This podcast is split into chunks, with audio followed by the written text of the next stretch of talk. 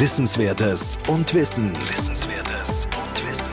News aus den Studiengängen der Technik an der FH Campus Wien. FH Campus Wien.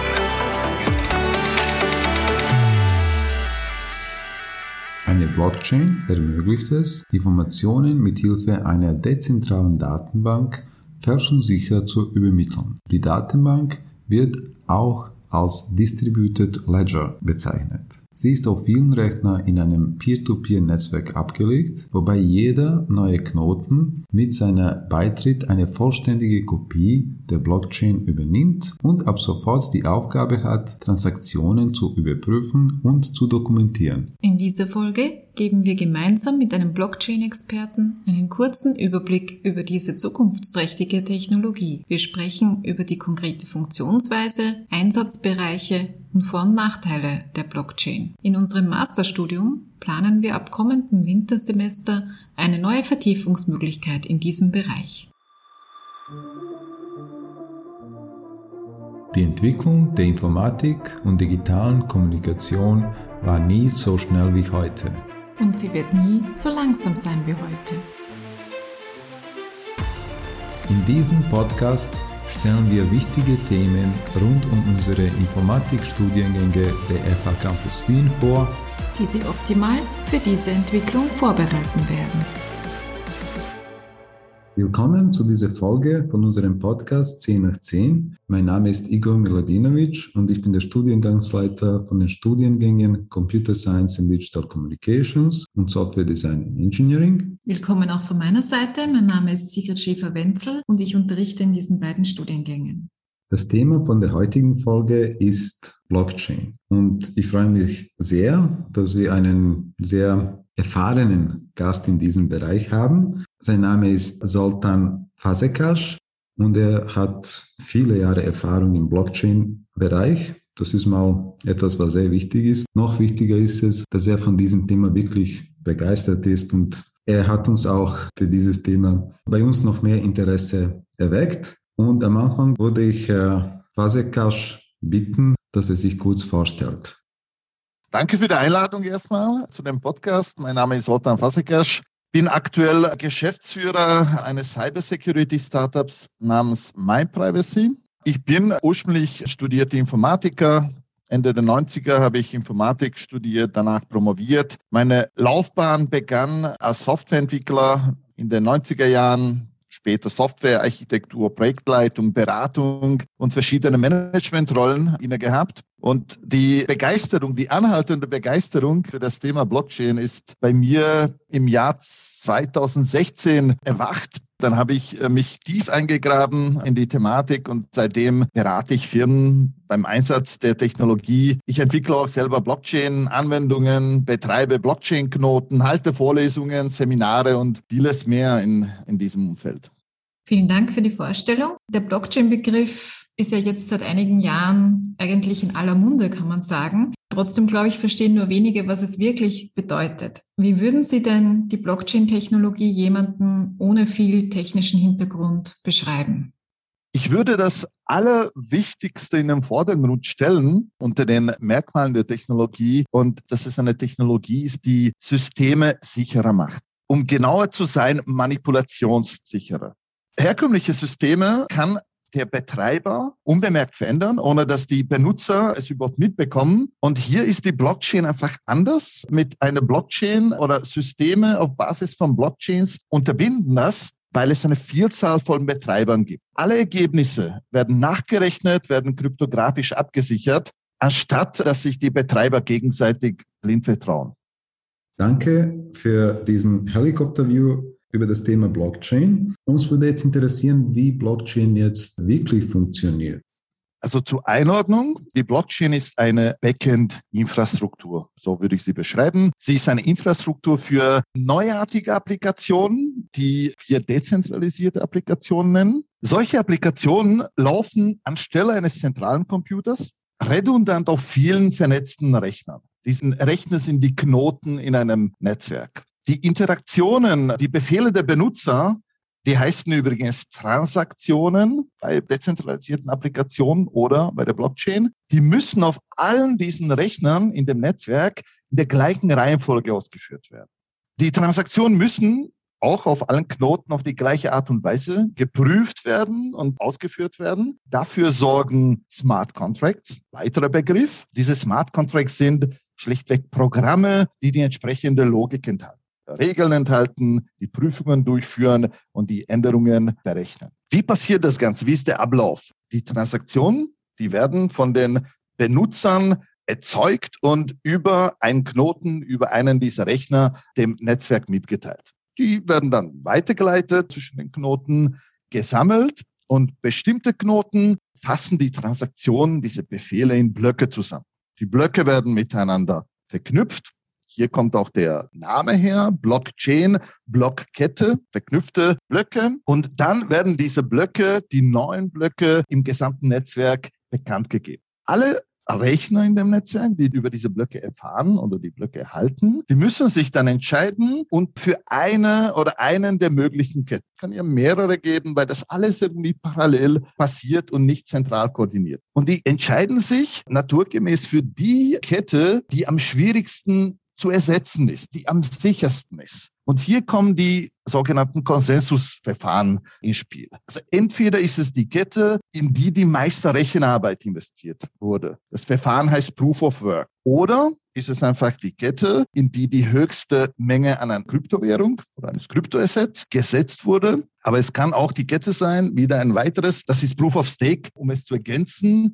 Oder ist es eben die Kette bei einem weiteren Verfahren namens Proof of Authority, die von den meisten unterschiedlichen Validatoren, die diese Blöcke bilden und überprüfen, signiert wurde? Also verschiedene Arten von Netzwerken, verschiedene Verfahren, Konsensusverfahren, alle mit dem gleichen Ziel, eine einheitliche Reihenfolge der Transaktion zu garantieren, bevor sie endgültig ausgeführt werden auf den Knoten, auf allen Knoten in dem Netzwerk und dann auch um abzusichern, dass die Transaktionen endgültig sind und unveränderbar sind. Es gibt übrigens auch immer wieder neue Konsensverfahren, Konsensusalgorithmen, die vorgeschlagen werden, mit dem gleichen Ziel, wie schon erwähnt, einheitliche Sortierung zu garantieren. Nur manche von ihnen nutzen gar keine Blöcke und gar keine Blockkette, äh, wie zum Beispiel IOTA oder Hashgraph. Die kann man dann einordnen als Distributed Ledger Technologie. Das ist ein Oberbegriff. Darunter fallen viele Blockchains und einige andere Technologien, die eben keine Blockchains sind.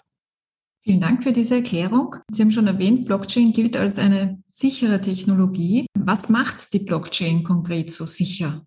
Also im Vordergrund steht die Manipulationssicherheit und die tut die Blockchain auch im Falle von koordinierten Angriffen garantieren. Und zwar Angriffen aus der Reihen der, der Knotenbetreiber. Das ist im Vergleich von anderen Fehlerklassen wie ein Ausfall von den Knoten in einem Netzwerk einfach ein ganz anderes Level an Sicherheit. Man nennt es byzantinischer Fehlertoleranz.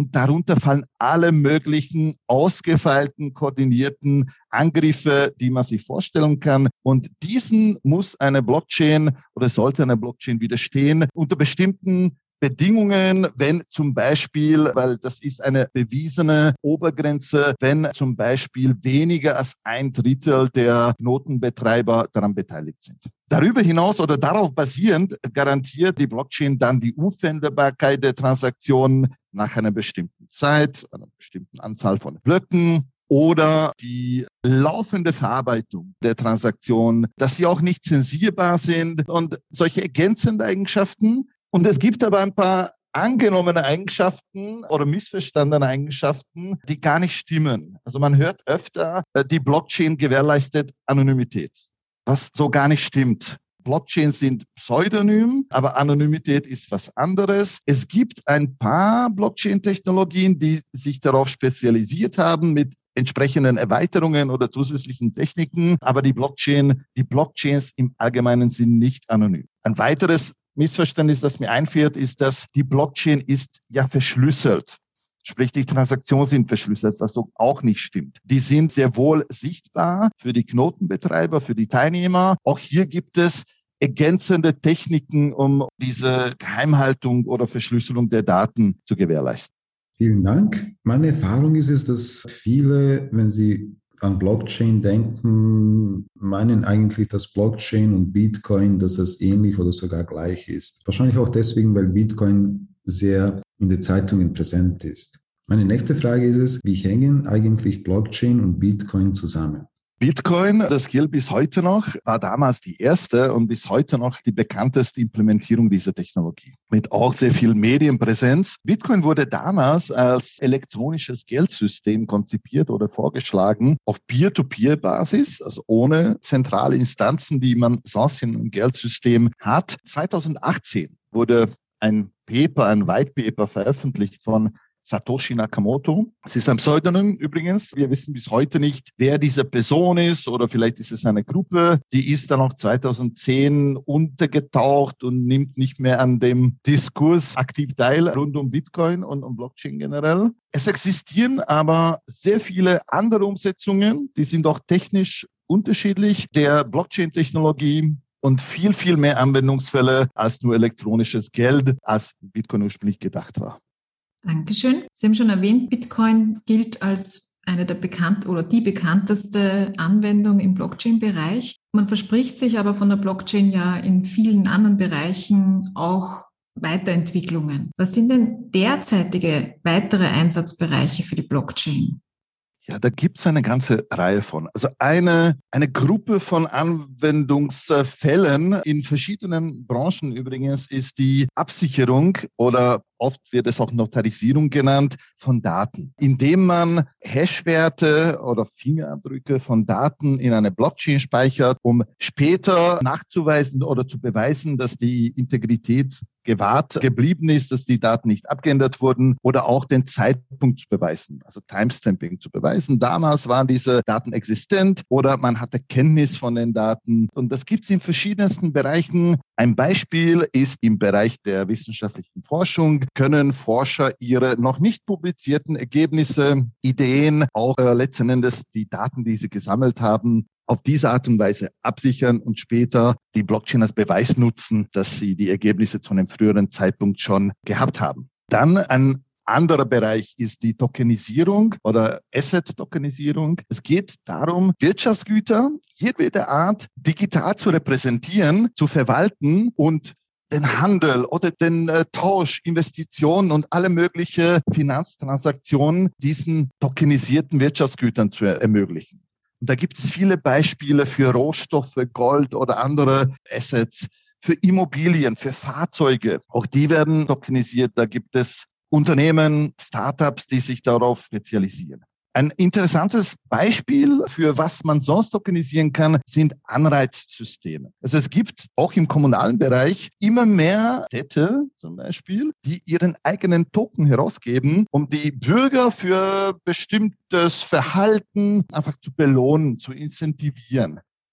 Völlig anderer Bereich sind Supply Chains, wo es darum geht, um ein Beispiel aufzugreifen, die Sicherheit von Produkten wie Lebensmittel, Medikamente zu gewährleisten. Dass man weiß, wo sie herkommen, dass sie nicht gefälscht wurden, dass sie einfach fachgerecht, fachgerecht hergestellt, transportiert, gelagert wurden. In diesem Riesenbereich kommen natürlich mehrere Technologien zum Einsatz. Es ist nicht nur die Blockchain, sondern es sind auch Sensoren, also IoT, die die entsprechenden Bedingungen überwachen müssen. Also all das muss zusammenspielen. Da reicht alleine die Blockchain dafür nicht. Bereich Logistik, Verkehr, auch verschiedene Anwendungsmöglichkeiten, zum Beispiel zum Tracking oder Tracking von Transportaufträgen im Logistikbereich oder auch zur Optimierung der Disposition, dass alle Beteiligten einfach zeitnah wissen, äh, wann was passiert ist, dass man Streitfälle verhindern kann, dass man auch die eigenen Ressourcen besser disponieren kann in dieser Logistik oder in dieser Transportkette oder Aufteilung von Ticketeinnahmen im Bereich von Verkehr, wenn wir über intermodalen Verkehr reden oder internationalen äh, Verkehr reden, wo wieder mehrere Beteiligte zusammenarbeiten an einem Auftrag. Andere Branchen, Finanzbereich, ist ja irgendwie so der Ursprung, wo Blockchain zum ersten Mal eingesetzt wurde. Was vielleicht weniger bekannt ist neben den anderen Finanzprodukten, ist, dass auch Versicherungen oder Versicherer die Blockchain einsetzen. Da gab es auch schon entsprechende Produkte oder Versuche, ganz speziell Smart Contracts für parametrische Versicherungen. Das sind solche, wo man die Schadensfälle und die Abwicklung der Schadensfälle automatisieren kann, weil es sind einfach öffentlich Daten verfügbar, zum Beispiel ein Hagelschaden in einer Region oder eine Flugverspätung, anhand derer man einfach diese Schadensfälle automatisch abwickeln kann und dann kann man auch die Bedingungen und die Abwicklung auf Basis von Smart Contracts abbilden im Energiebereich, also im Energiesektor auch verschiedene Anwendungsmöglichkeiten. Ein Beispiel nur, wie könnte man Haushalte einbinden mit dezentralen Energieerzeugern und auch Verbrauchern in das Thema der Netzstabilisierung, also Stromnetz, Frequenzregelung, es gibt so viel Potenzial, das heute noch nicht genutzt wird, weil es keine Möglichkeit gab, einfach diese Ressourcen der Massen zu aktivieren, irgendwie zu koordinieren auf einer gemeinsamen Plattform. Und dann gibt es vieles, vieles mehr. Vielen Dank. Also wirklich sehr viele Einsatzbereiche. Es ist, man kann es auch als eine verteilte Datenbank sehen und wir wissen, dass die meisten Anwendungen heute eine Datenbank brauchen. Ich habe auch vor kurzem über eine österreichische Innovation in diesem Bereich gelesen. Die Anwendung heißt Crypto Wein. Da kann man Weine kaufen, entweder als Anlage oder zum Konsumieren und diese Weine werden dann perfekt gelagert bei bestimmten Winzer und man besitzt diese Weine nur in einem Blockchain sozusagen virtuell. Aber wenn Sie jetzt persönlich an, an weitere Möglichkeiten, wenn Sie jetzt, also Sie fünf Jahre in die Zukunft schauen, was wäre für Sie noch denkbar? Wo könnte man noch Blockchain einsetzen? Die allgemeine Antwort darauf wäre, überall, wo es sich lohnt, zu dezentralisieren. Also auch sicherere, vertrauenswürdigere Systeme zu erschaffen oder Intermediäre auszuschalten, wie wir heute noch haben. Ein, ein ganz großer Bereich ist, den ich sehe und ich bin gespannt, wie es sich entwickeln wird, ist die Plattformökonomie oder die vielleicht eine neue Plattformökonomie, die entstehen wird mit Marktplätzen, die wir heute haben und kennen, Uber, Airbnb, Amazon und viele mehr. Da gibt es Bereich oder gab es Bereich bereits ähm, Versuche, Alternativen dezentralisierte Alternativen zu erschaffen, die fair sind, weil sie nicht einem zentralen Betreiber dienen, sondern eher äh, die Benutzer belohnen. Und diese Richtung finde ich sehr spannend.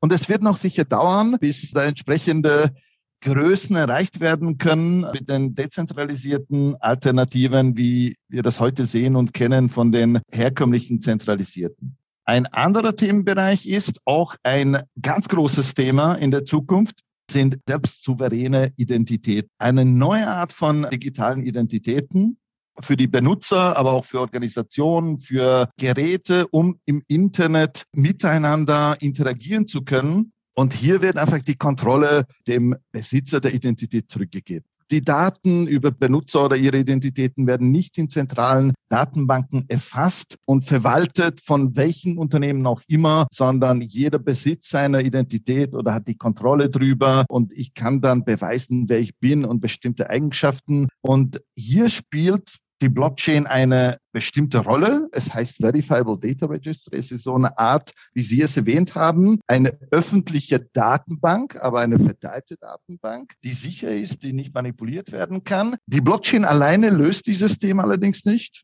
Auch hier kommen verschiedene andere Technologien zum Einsatz, aber könnte eine ganz wichtige Komponente dabei spielen. Ein dritter Bereich, der auch so ein bisschen eher zukunftsweisend ist oder den ich in der Zukunft sehe, ist, wie Organisationen fungieren, wie die Governance vor allem in Organisationen fungiert. Und hier gibt es einen Ansatz, der heißt Decentralized Autonomous Organization, wo so Sachen wie Machtmissbrauch oder Untreue oder einfach nur so gewohnte Sachen wie oft noch feudale Strukturen einfach ersetzt werden durch demokratische Entscheidungen und die Smart Contracts in diesem Fall legen einfach die Regeln fest, die sorgen dafür, dass jeder nur machen kann, was er machen darf und dass vieles, viel, viel mehr als, als was wir heute gewohnt sind, einfach per Abstimmung passiert. Und da gibt's auch schon erste Beispiele dafür und Learnings daraus, wie das funktionieren kann und wie man das vielleicht in größeren Maßstäben einsetzen könnte. Ich glaube, bei all dem und das gilt nicht nur für die Blockchain, sondern generell für alle Technologien. Es wird letztendlich nicht die Technologie entscheiden, welche dieser Use Cases sich durchsetzt, sondern es sind immer die Menschen, die an etwas Gefallen finden oder etwas sehr nützlich finden, dann wird es zu einem Trend und es kann auch eine Dynamik entwickeln. Und daher ist es schwer zu sagen, was davon und wie viel davon, aber das sind ein paar sehr spannende Richtungen, wie ich finde. Vielen Dank für diese interessante Vorausschau. Jetzt haben wir ganz viel darüber gehört, wo Blockchain bereits eingesetzt wird und wo es vielleicht zukünftig Einsatz finden könnte. Zum Abschluss würde ich Sie jetzt noch bitten, kurz die Vor- und Nachteile, die Blockchain im Vergleich zu anderen Verfahren aus Ihrer Sicht bietet, zusammenzufassen.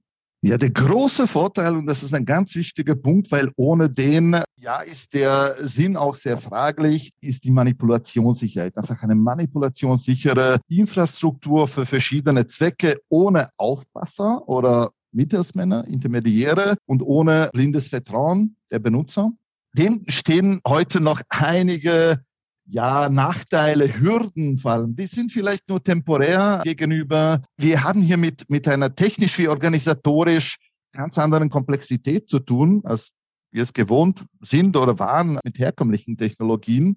Es gibt noch Grenzen bei der Geschwindigkeit beim Durchsatz und bei der Skalierung insbesondere ist auch sehr wohl bekannt, dass nur relativ wenige Transaktionen abgearbeitet werden können. Man muss auch warten, bis diese Transaktionen als final gelten oder tatsächlich als, als endgültig bestätigt gelten. Es fehlt noch die Interoperabilität. Es sind noch singuläre Netzwerke, die alle Ähnliches machen, technologisch vielleicht ein bisschen unterschiedlich, aber miteinander noch nicht wirklich interoperieren können. Also die Übertragung von Assets oder Transaktionen, die über mehrere Netzwerke hinweg passieren, sind noch im Forschungsstadium. Das Thema Nachhaltigkeit, aber das gilt tatsächlich nur für Proof of Work, für Mining, ist immer noch eines und es wird fleißig daran geforscht, einfach mit anderen Konsensusalgorithmen das gleiche Ziel zu erreichen, aber ohne die Energieverschwendung. Vielleicht noch etwas unterschätztes Thema ist die Eigenverantwortung der Benutzer. Also in so einer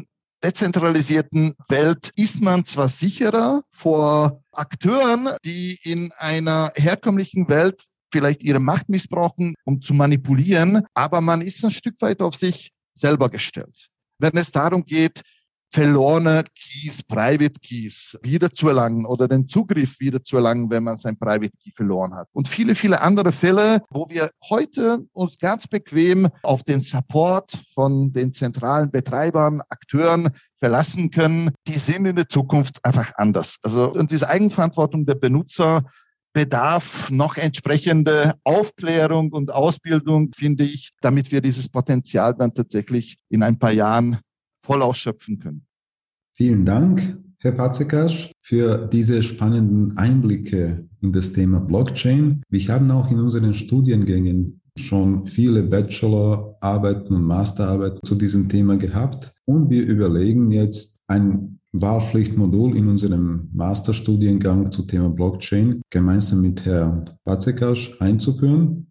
Ich freue mich, dass Sie heute mit uns waren. Ich wünsche Ihnen noch einen schönen Tag und bis zum nächsten Mal. Bis zum nächsten Mal.